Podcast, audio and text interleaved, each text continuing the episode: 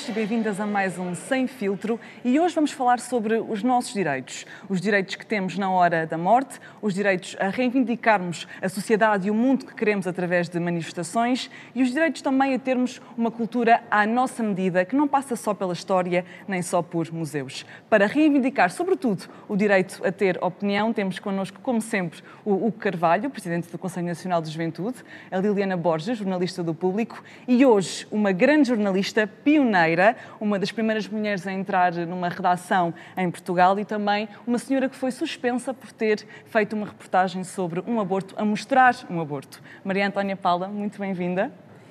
Bom dia. Bom, dia. Por acaso também é mãe do nosso Primeiro-Ministro, mas isso é só um pormenor no meio disto tudo, ou não? É, é, sim, isso é um pormenor privado. Digamos, não posso dizer que sim nem que não. Mas a sua história não se resume muitas vezes a este não, facto não, que é sublinhado não, não, nós temos em vidas completamente separadas. Eu respeito a liberdade dele, ele respeita a minha liberdade. Vivíamos melhor no melhor dos mundos. E é sobre a liberdade que começamos a falar hoje, com um tema fraturante. Há vários projetos na Assembleia da República do PS, do Bloco de Esquerda, também dos Verdes eh, e do PAN, que prevêem a despenalização da morte assistida a pedido do doente. Há vários argumentos a favor, há vários argumentos contra. Estes projetos vão ser votados na próxima terça-feira. E eu vou começar mesmo por si, Maria Antónia. Nós, os três, temos todos menos de 30 anos. Eh, não pensamos muito na morte ainda pensamos muito mais na vida e naquilo que queremos fazer, ainda vemos muita vida à nossa frente. Quando se começa a ver amigos nossos da nossa idade uh, morrer uh, e muitos deles em sofrimento, como é que se pensa sobre a eutanásia? Olha, eu acho que é uma questão um bocado difícil de responder. Porque uma coisa é o que nós pensamos quando ainda estamos de boa saúde. Outra coisa é o que nós vir, vir, uh, pensaremos quando estivermos realmente uh, para morrer. Portanto, eu tenho uma certa relutância em transformar esses assuntos em lei. Eu acho que devia sim haver uma despenalização da eutanásia. Mas eu, eu digo sinceramente, eu, eu não confio o suficiente no sistema de saúde português. Uh, para, para confiar que uh, essa, essa expressão da vontade de morrer por, por si própria, não é? Uh, não possa ser utilizada de uma maneira de vamos lá despachar esta. Que horror. Porque realmente eu vejo que as pessoas são tão maltratadas nos hospitais também são bem tratadas, eh, às vezes, sobretudo do ponto de vista científico, noutros, não é? Mas as pessoas são tão desconsideradas. Eu próprio, nas vezes que tive que recorrer a um hospital público, senti-me tão maltratada, Mas tão em desprezada. Em que circunstâncias? Somos um número, sabe, que estamos ali. Não somos, deixamos de ser pessoas. Uh, e, e... Mas, portanto, defende que possa ter esta opção no momento de sofrimento no, grande e de uma doença Eu acho que as incurável? pessoas não, nunca desejam morrer. Eu acho que as pessoas não querem a viver daquela maneira. E, e pedem ter socorro, o direito a e pedem socorro. Portanto, eu, peço, eu penso que devíamos, devíamos começar por alargar os cuidados paliativos. Uh, porque isso ainda não existem em todo o país, em todos os hospitais, em todos os estabelecimentos de saúde, etc. Não existe. Uh, isso devia ser implementado. Uh, agora, legalizar por lei a expressão quantas vezes nós na vida não dizemos quem dera morrer, mas nós não queremos morrer. Nós queremos, no fundo, não viver assim. Aquelas condições. Não, pois, nós queremos é recusar o e não sabemos como o sofrimento, seja de ordem física, seja de ordem uh, mental, não é? E, e, eu acho que isso é uma coisa tão privada, tão privada. E, e... Tem que ser enquadrada numa reforma também do sistema de saúde, não é? E da forma como os hospitais trabalham. Não. Uh eu, eu, nem diria isso. Acho que há coisas sobre as quais não se deve de legislar, a não ser em termos de despenalização. Despenalização, acho bem. Uhum. Um, mas, em princípio, quer dizer, eu gosto demasiado da, da vida eh, para, para não pensar que, mesmo nos piores momentos em que a gente de facto sofre muito, uh, decidimos acabar com ela. Acho que não. Acho que, acho que até o último momento a vida nos pertence. E tenho receio que, perante determinados casos em que a pessoa, por exemplo, está viva, mas não pode expressar-se. Há muitos casos assim. Há muitas doenças em que as pessoas, de facto, uh, pensam, mas não conseguem expressar-se. E eu tenho, não sei, tenho um certo receio de que nem a família, nem os médicos, nem as enfermeiras, nem os enfermeiros, nem, enfim, todo o sistema de saúde e todo o sistema familiar eh, goste suficientemente das pessoas, conhecendo-as ou não, porque a gente pode gostar de pessoas que, que, que acabou de, com os casos. Não tem qualquer relação. não temos relação, acabamos de contactar mas acho que isso não está suficientemente a funcionar uhum. bem, não é? E, e, e, e, acho que, enfim, eu, eu, não, eu não votaria a favor de uma lei destas. Isso não votaria. Agora, despenalizar, sim. Hugo e Liliana, vocês, pronto, como eu disse, nós não, não pensamos muito sobre a nossa própria morte, não é? Acho que ninguém pensa, como disse a Maria Antónia. É um bocado trágica. Eu, à mínima coisa, começo até agora. agora que eu vou. Mas o que? De alguma coisa de doenças, por exemplo, ou de algum uh, momento mais frágil? Uh, sou dramática no geral. Um, mas. Uh, é assim, eh, eu não, não tendo a ser tão pessimista a achar que isto pode ser visto como uma espécie de genocídio. Agora vamos acabar com os velhinhos todos e limpar isto porque precisamos de camas no hospital. Porque às vezes é um bocado isso que nós sentimos quando vamos ao hospital, não é? Sim. Infelizmente. Eh, e eu sinto isso e vejo isso eh, com a minha avó, com os meus tios, quando, quando as pessoas precisam de ser internadas e nota-se esse sofrimento, esse sufoco do Sistema Nacional de Saúde de não ter mais para responder a isto. No entanto, tendo a ser um bocadinho menos pessimista e a achar que não, quando falamos da despenalização, falamos justamente dos casos mais extremos. Uh, falava, um sofrimento incurável sim, ou uma doença incurável, conseguimos aliás. pensar, mas não conseguimos falar. Mas isso depois também nos coloca numa outra pergunta que eu não sei responder, porque nunca passei por isso, felizmente, mas o que é que é a vida no sentido de que, ok, estamos a pensar, mas não conseguimos falar, será que...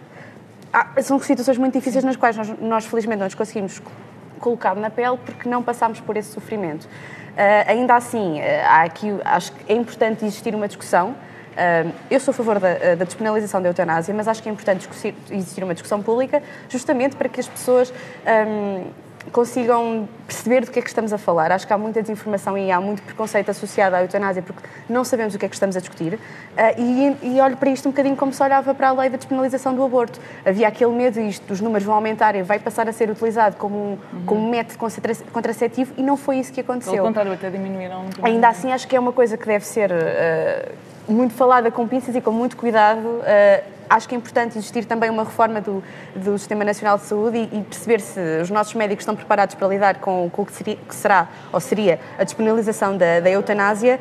Uh, mas creio que quando nós falamos disto, falamos de casos muito extremos, onde a pessoa de facto, mesmo pensando, não se consegue expressar ou não está ali presa, até que ponto é que isso é viver? E quando nós queremos para nós a liberdade da vida, uh, ou seja, viver a vida, viver a vida infelizmente o viver a vida também, no sentido inteiro, às vezes também passa por termos, a, termos o poder de, de escolher. De escolher. Agora, isto deve ser uma coisa muito pensada, muito, pensada muito acompanhada e, muito e, não para despachar pessoas, obviamente, não despachar números. Hugo, tu, eh, apesar de também seres muito, teres uma posição muito um, eh, não definida, digamos assim, sobre este tema, estás mais para o lado a favor do que para o lado contra, certo? Eu, eu eh, sobretudo, estou muito feliz com esta discussão porque estou, estou também a fazer o meu caminho. Acho que a nossa grande dificuldade em discutir isto é que temos menos de 30 anos e aí acho que ainda não temos, eu pelo menos ainda não considero ter experiência de vida, até de familiares próximos, suficiente para, para dizer avós, que, talvez, que sim ou não dessa forma. velhos. Mas, Hum. mas estou a valorizar muito esta discussão, porque, primeiro, está, está a ser tida, agora eu acho que ela tem que ser tida, está a ser tida de forma séria. Não, não, há, não se vê em partidos a cavalgar isto daquelas formas eh, tradicionais que a gente às vezes vê, com movimentos assim meio estranhos, com títulos muito, muito bombásticos, e acho que está a, ter, está, está a ser tida da forma séria. Os, os grupos parlamentares, eh, vários já anunciaram não ter disciplina de voto, e, portanto, ser uma matéria da consciência de cada deputado. Eu acho que isso também é positivo, e, está, e é positivo porque está a trazer para a discussão uma, a discussão sobre como é que se morre em Portugal. Como é que as pessoas hoje morrem em Portugal? Há 50 anos, muito provavelmente, morria-se muito mais em casa do que no hospital. Hoje será o contrário. Hoje, se calhar, há mais pessoas a morrer no, no hospital do que em casa. E, e eh, eu tenho argumentos que me puxam para ser a favor, outros contra. Eu, tipicamente, sou uma pessoa que não gosta que o Estado se meta nas minhas, nas minhas decisões pessoais, ou seja, que, que as minhas decisões pessoais sejam todas, lá está, despenalizadas, ou seja, que o Estado não diga que eu não posso, e acho que já várias vezes discutimos isso aqui. Sim. Mas há muitas coisas que, que temos de ver. De facto, podemos confiar a sério num relatório médico que se faça sobre uma pessoa. E se o médico eh, é um médico que não lê bem a coisa, a ponte da Rábida, todos os engenheiros disseram que a ponte da Rábida ia cair, houve um que disse que não ia cair, a ponte ainda lá está. E toda a gente disse que o engenheiro estava errado. Isto leva-me para, para, para esta discussão sobre como é que se morre. E até porque existem os testamentos vitais em Portugal. A pessoa já pode escolher não ser tratada para além de X. Ou seja, se me parar o coração, não me reanimem. Sim. Eu já posso fazer isso, não é? Isso, isso é uma discussão que já foi tida. E depois tem a, tem a parte da opção, ou seja, lá está. Mas se eu, se eu hoje disser a um médico que for ter com um médico e, e disser eu quero morrer, e estiver num, num estado lastimável psicologicamente, deprimido e etc., e disser Claro, que quero sim. morrer, esse médico deve-me poder assistir a morrer ou que não? não. É isso, e eu acho que é muito importante nós fazermos essa, essa discussão agora, até para, bali- para nos balizarmos todos os partidos, to- e os políticos devem fazer essa decisão, essa, essa discussão, Esta- não devem deixar questão para técnicos. Deve ser, muito- eh, deve ser tratada como foi, por exemplo, o aborto? Ou são coisas completamente diferentes? Posso responder? Sim, sim.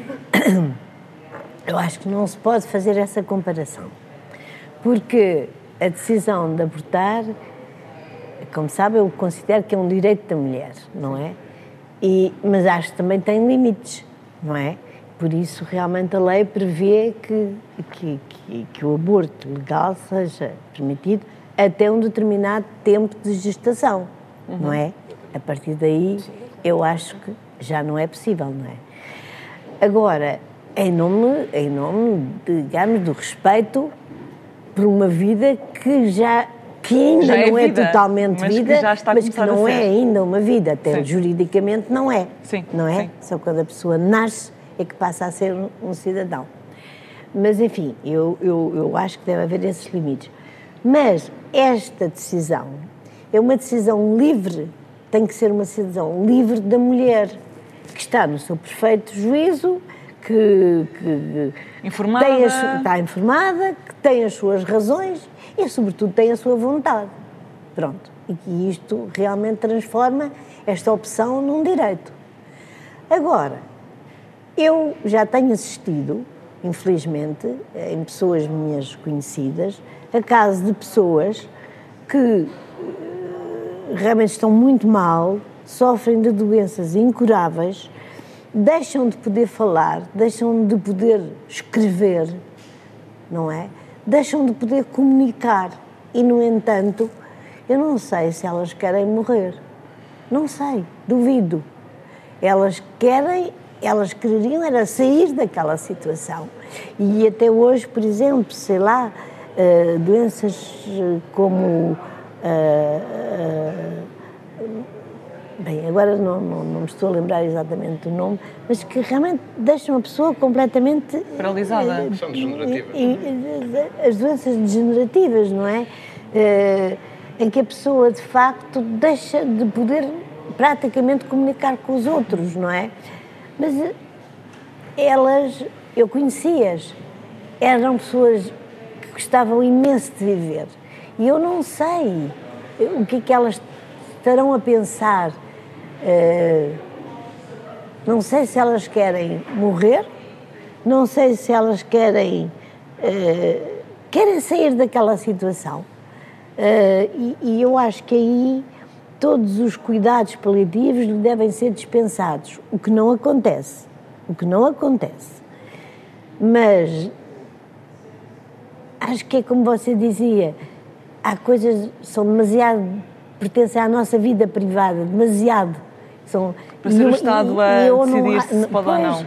Eh, acho que o Estado não tem de se meter nessa, nessas questões, porque não há coisa mais privada do que a nossa própria vida, não é? E, e, e de facto, uh, se a doença é incurável, se a pessoa uh, for realmente acompanhada até ao fim para diminuir maximamente o seu sofrimento, uh, enfim, aguardará o seu fim, e, por vezes já até sem consciência disso. a gente não sabe como se morre, Nunca ninguém voltou para contar. Mas para contar uma história que já tem 50 anos, temos aqui, aliás, uma protagonista não do maio de 68, porque estava no Brasil na altura em que ele aconteceu em França, eh, mas foi a Paris um ano depois, precisamente fazer uma reportagem sobre o que é que ficou deste maio de 68. Foi há 50 anos, precisamente, que a história conta-nos, porque nenhum de nós eh, lá estava, Jovens universitários encheram as ruas de França com vários protestos, primeiro contra o autoritarismo de professores contra alunos, depois por reformas eh, na educação, mas também depois eh, pelo empoderamento sexual, a pílula contraceptiva já era eh, legal na altura, mas também, no fundo, por uma reforma geral do governo, do Estado, por uma reforma da sociedade moderna em que estes jovens estavam. Portanto, a minha primeira pergunta, e é para si, Maria Antónia Paula, para a qual peço uma resposta super honesta, que é: nós precisamos hoje em Portugal de 1 de maio de 2018 ou não? É um bocado difícil porque acho que vocês, com a vossa idade, estão muito mais em, em, em situação de, em condições de, de, responder. Mas se houvesse um maio de 2018, iria? Participava nas manifestações? Certamente. Certamente. Eu, eu tento sempre eh, que posso que, eh, participar nas manifestações das pessoas que, que, que, que, se revoltam contra um despedimento, que se, enfim, que, que reclamam mais liberdade.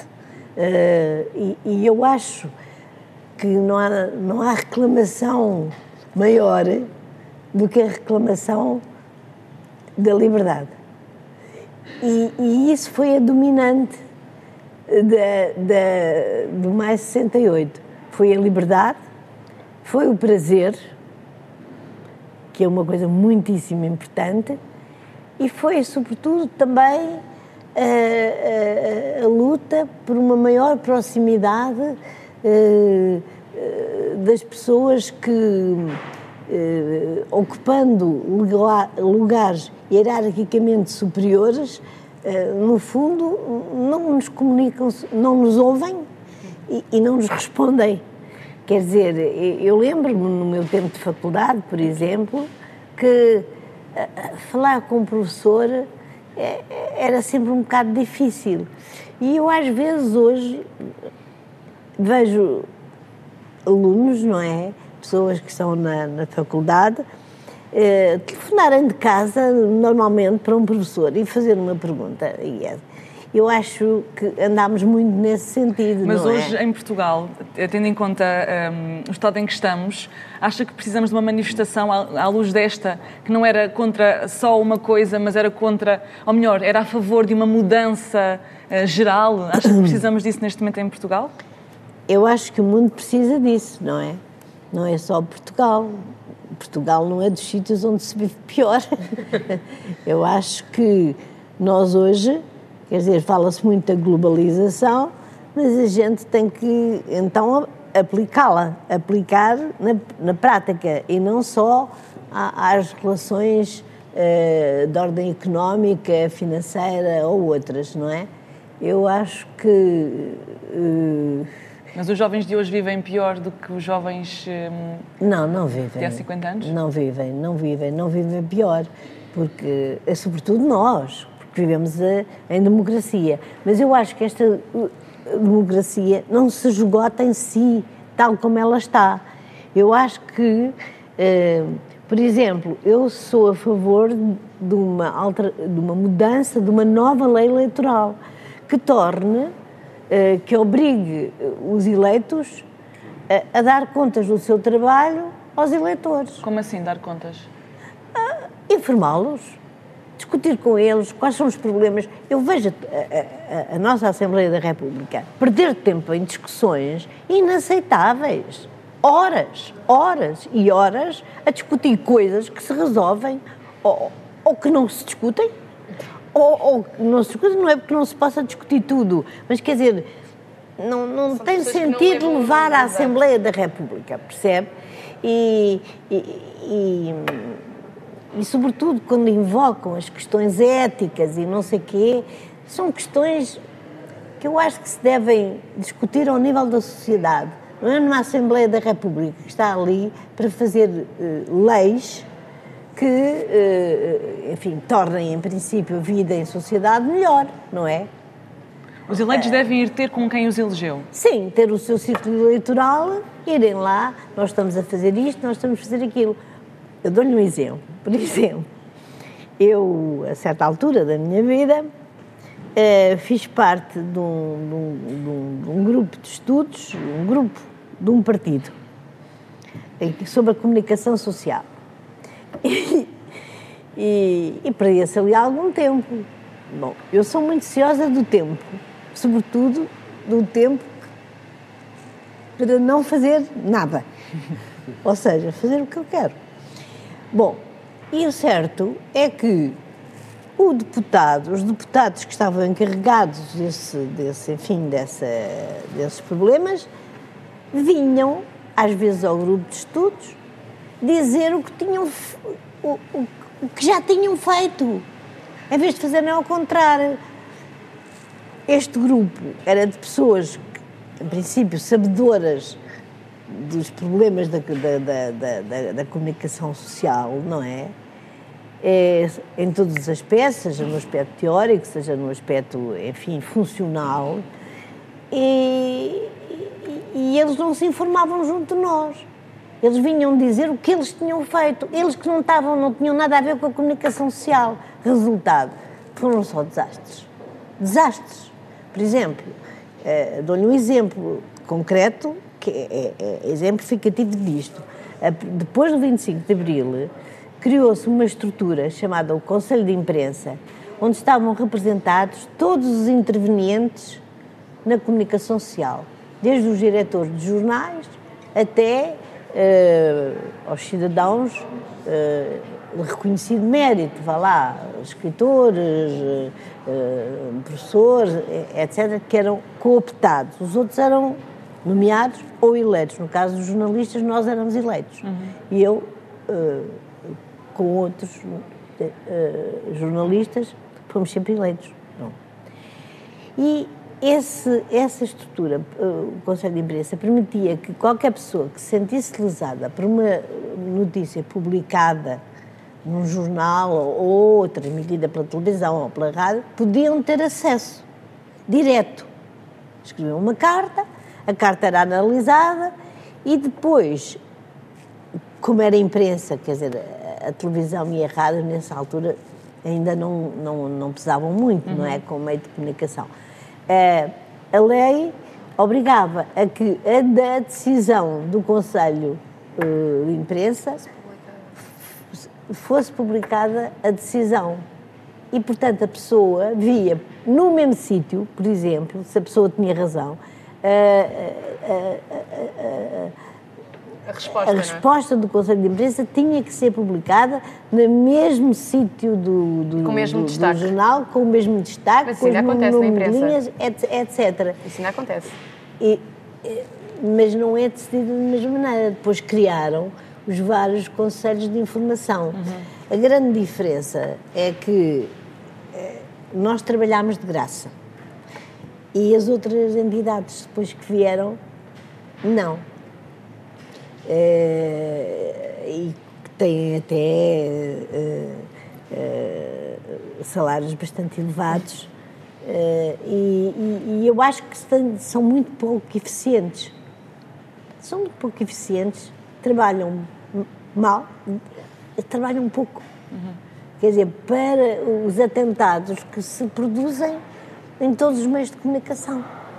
A comunicação social é social. Uma, uma parte da. E isto porquê? Porque a Assembleia da República eh, decidiu sobre coisas que não conhece. Sim. E o Conselho de Imprensa, as pessoas conheciam aquilo de que é que se estava a falar porque estavam diretores de jornais, porque estavam diretores de, de semanários, diretores uh, de jornais regionais, diretores de jornais regionais, uh, de, de jornais nacionais, etc. E eram todas as pessoas, essas pessoas, eram, eram muito representativas, porque realmente sabiam, até estavam os tipógrafos, já não há, tipo, enfim, já não há tipógrafos. O Parlamento passa 3, 4 horas em debate quinzenal, muitas vezes só até em ataques pessoais, não, quase. Ataques, ataques pessoais, é, coisas que, que Resposta que, àquilo que o outro disse na semana passada e aquilo que, pois, que o outro já tinha dito. Uh, é uma falta de esclarecimento os, público, é isso, não é? Há uma falta isso depois traduz-se de uma maneira que as pessoas não. As pessoas, do modo geral, quer dizer, eh, começam a achar que esta coisa da política não tem grande interesse. E, e, isso traduz-se no aumento da, da, da, da, abstenção. A política tem interesse ou não tem interesse? Daquilo que, que os tem teus jovens que te rodeiam no teu CNJ tem interesse e nós, e nós também, eu acho que nós vamos também tendo o, nosso meio de 68. Muito diferente, claro, mas e até porque mas, os anos exemplo, 60 são, são, são anos com imensa transformação são social. Particulares. é, são, é tudo e mais alguma coisa e é, e é as pessoas ficarem fartas de alguma coisa. Mas, por exemplo, precariedade, a lei das rendas, ou enfim, a questão das rendas serem muito altas. Há uma série de, de constrangimentos que hoje os jovens são alvo. Se calhar, se fosse em outra altura, já teria havido uma manifestação global sobre. sobre Podia ter sobre havido uma manifestação global, mas eu não creio que fosse que fosse uma manifestação eh, tradicional até, porque há outras, há outras formas de o fazer. Se nós olharmos para o Maio de 68, o Maio de 68 tinha uma, uma frase muito que era um dos lemas, ou se não o lema, que era proibido proibir. proibir. Era, um, era um bocadinho até anárquico. E nós não vivemos essa anarquia hoje, do maio de 68. Há até uma, uma tese, que é sobre teses, sobre, sobre a história do Hegel, que, que diz que há uma tese na história, há a antítese e depois há a síntese. E a tese na altura, e o maio de 68, vem, foi a antítese destas coisas todas do colonialismo, da ditadura, da ordem da Guerra Fria, das pessoas estarem fartas de saber se no dia a seguir alguém ia arrebentar uma bomba atómica, se o mundo ia acabar daí a dois minutos, se não ia acabar e de, de, lutar contra isso tudo e fazer exatamente o oposto, pedir exatamente o oposto. Nada de regulações, nada de Estado, nada de proibições, seria proibido proibir. E nós não temos isso, nós temos uma síntese das duas coisas, especialmente em Portugal, em que temos um sistema democrático em que temos um governo, em que são proibidas algumas coisas, e ainda bem que sim, e outras não são proibidas, e ainda bem que sim também. Eu acho que esta coisa até há, há, outras teses de ser hoje valer a pena ser radicalmente moderado, porque essa moderação que depois vem entre uma coisa e o seu contrário é general, é, é, geralmente boa. O que é que nós vemos no mundo? E acho que isto tem que ter uma perspectiva mundial, que não é só nacional. É, eh, em alguns países, acontecer a antítese do que nós temos hoje. Isso é o populismo. É o populismo contra a imigração, é o populismo contra os homossexuais, contra as minorias, eh, de voltar há 50 anos atrás. E nós temos que combater. Até o aborto, há alguns países que estão neste momento a questionar Irlanda, a lei do aborto. Irlanda, o Maio de 68 para mim é, é exatamente a, a, a, validação de que se tu és extremista, vais provocar uma reação eh, de extrema exatamente contrária a ti e que isso vai levantar novamente a discussão sobre o sistema, sobre o que tu tens e que vai chegar a uma síntese. A nossa síntese é boa, nós vivemos, nós vivemos muito bem em Portugal. Eu dizia que temos há bocado um maio de 68, que é um bocadinho nosso, que é a internet. Internet é um bocadinho anárquica Liliana, nesse aspecto. a internet é muitas vezes o nosso fórum de expressar as nossas preocupações, ou de nos manifestarmos e também de reivindicarmos alguma coisa. É, eu acho que é um bocado por causa disso que nós não acabamos por, por dizer que, que, se calhar, o Maio de 68 foi, foi uma mutação social, não é? Foi mais do que revoluções, foi uma, vivia-se um tempo de mutação social. Nós, neste momento, também estamos a viver mutações sociais. Do, a democracia também se faz na internet.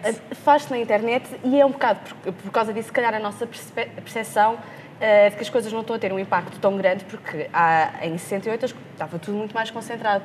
Portanto, tínhamos, tínhamos um, uma televisão e as pessoas sabiam das coisas por aquela televisão, por aqueles jornais. Agora sabe-se das coisas pelo, até pelo Instagram, pelo, pelo Twitter. Portanto, acaba por, por, as, por, estar mais difundido, mas também é, o impacto pode perder-se um bocadinho aí, não é? Porque. Um, depende de algoritmos e depende de onde é que as pessoas estão para ver as coisas. Uhum. E isso perde-se um bocadinho. Uh, o impacto de, das revoluções perde-se um bocadinho, porque é assim, eu ainda ontem saí à rua e cruzei-me com uma manifestação.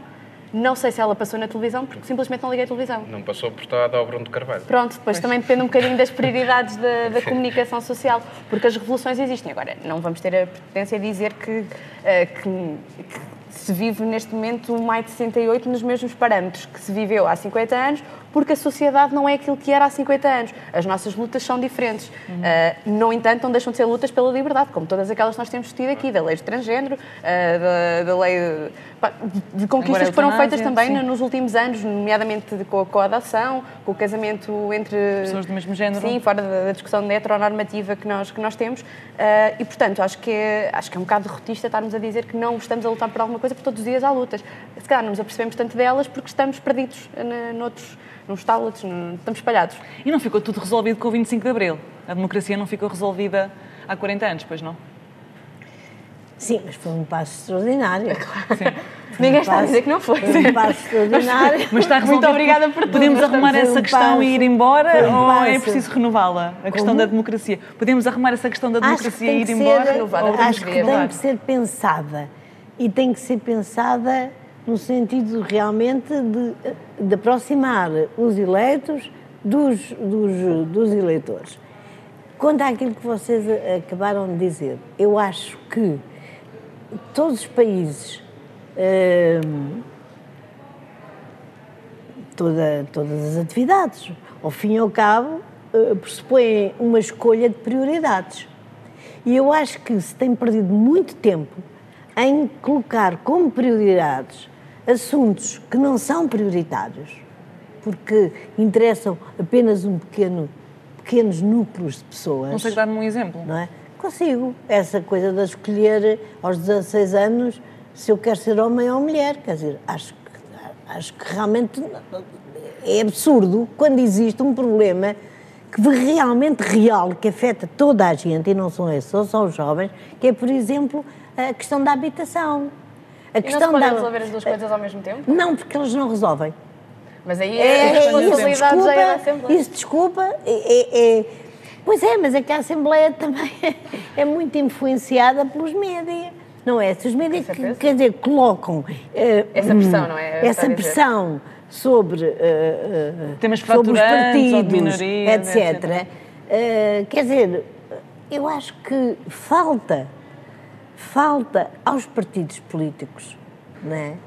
Eh, a democracia baseia-se na existência de partidos políticos, mas eu acho que falta aos partidos políticos informação suficiente sobre a realidade. Mas quando diz habitação, o que é que a preocupa habitação, na questão da habitação? É, é porque se está a criar, vai, isto vai explodir de uma forma inacreditável eh, na vida de toda a gente. Porque dar aos, aos proprietários o direito de você alugou uma casa por três anos e ao fim de três anos, olha, agora não quero mais, vai para outro, vai, para, vai procurar outra casa. Outra casa que não existe. E nem existe no sítio que lhe convém. Nem ao preço que convém. Nem ao preço que convém. Quer dizer, se isto fosse, quer dizer, o nosso país vive uh, com salários baixíssimos. E, ao mesmo tempo, permite-se que as casas aumentem uh, uh, exponencialmente. Já se sabe que um casal hoje, para conseguir sobreviver, precisa de dois salários. Portanto, pressupõe que marido e mulher trabalham. Está muito bem. Só que têm que ter condições mínimas para poder trabalhar. E eu realmente vejo, eu, por exemplo, uh, participei na, na vigília da, da, das raparigas uh, da, da, fábrica Triunfo. Uhum. Havia ali pessoas que faziam 12 horas fora de casa, quatro em transportes, quatro em transportes porque vinham de Alenquer, de Santarém, para trabalhar em Sacavém. E, portanto, essas pessoas, essas pessoas, não podem, de facto, Uh, conciliar a sua vida de trabalho com a sua vida de família. Portugal é um dos países de Euro, europeus que tem uma, mais, uma taxa mais alta de divórcios. Porque realmente as pessoas não conseguem viver, não conseguem ter disponibilidade para. Uh, as crianças são completamente desprezadas. As crianças, uh, como dizia a Maria Barroso, têm por companhia a televisão, que lhes transmite filmes, sejam desenhos animados ou outros, de terror. De terror. Deus filme me... da Disney como faziam antigamente. Eu, aliás, sou, sou uma pessoa muito. Quer dizer, eu fiquei muito marcada pelos filmes de desenhos animados que vi quando era pequena, porque eram terríveis. Terríveis. Mas eram, eram os mesmos de hoje ou eram outros? Não, eram outros. Mas têm sempre o mesmo efeito. É, é causar. É não considerar, por exemplo, que, que, que, há certos assuntos que não se pode colocar à criança. Tipo a morte, exemplo, por exemplo. Estamos a pensar na morte é? do Mufasa, não estamos. Eu estou a pensar na morte do Mufasa. A morte da mãe. Sim. Do Bambi. Do Bambi. Não, e o, como é que se chamava aquele rapaz? É aquele rapaz que. Terrível. Aquele rapazinho, como é que ele se chamava? O rapazinho que perdeu a mãe. O, o Marco. Marco. O Marco. Ah, essa já não Já não sabe. Essa.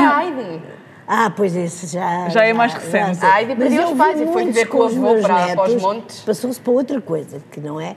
Desde Mas que... agora é a princesa que está à procura do príncipe e é sempre ela que está à procura é do príncipe. Assim. Não, não, não era é assim. Eu acho que não tem, não tem que se eu acho que se devia, que, que, que, enfim, que, que a maneira de envolver as crianças, primeiro, não é torná-las tão dependentes da televisão, não é, é dar como primeira notícia de um telejornal uma notícia do, sobre o futebol.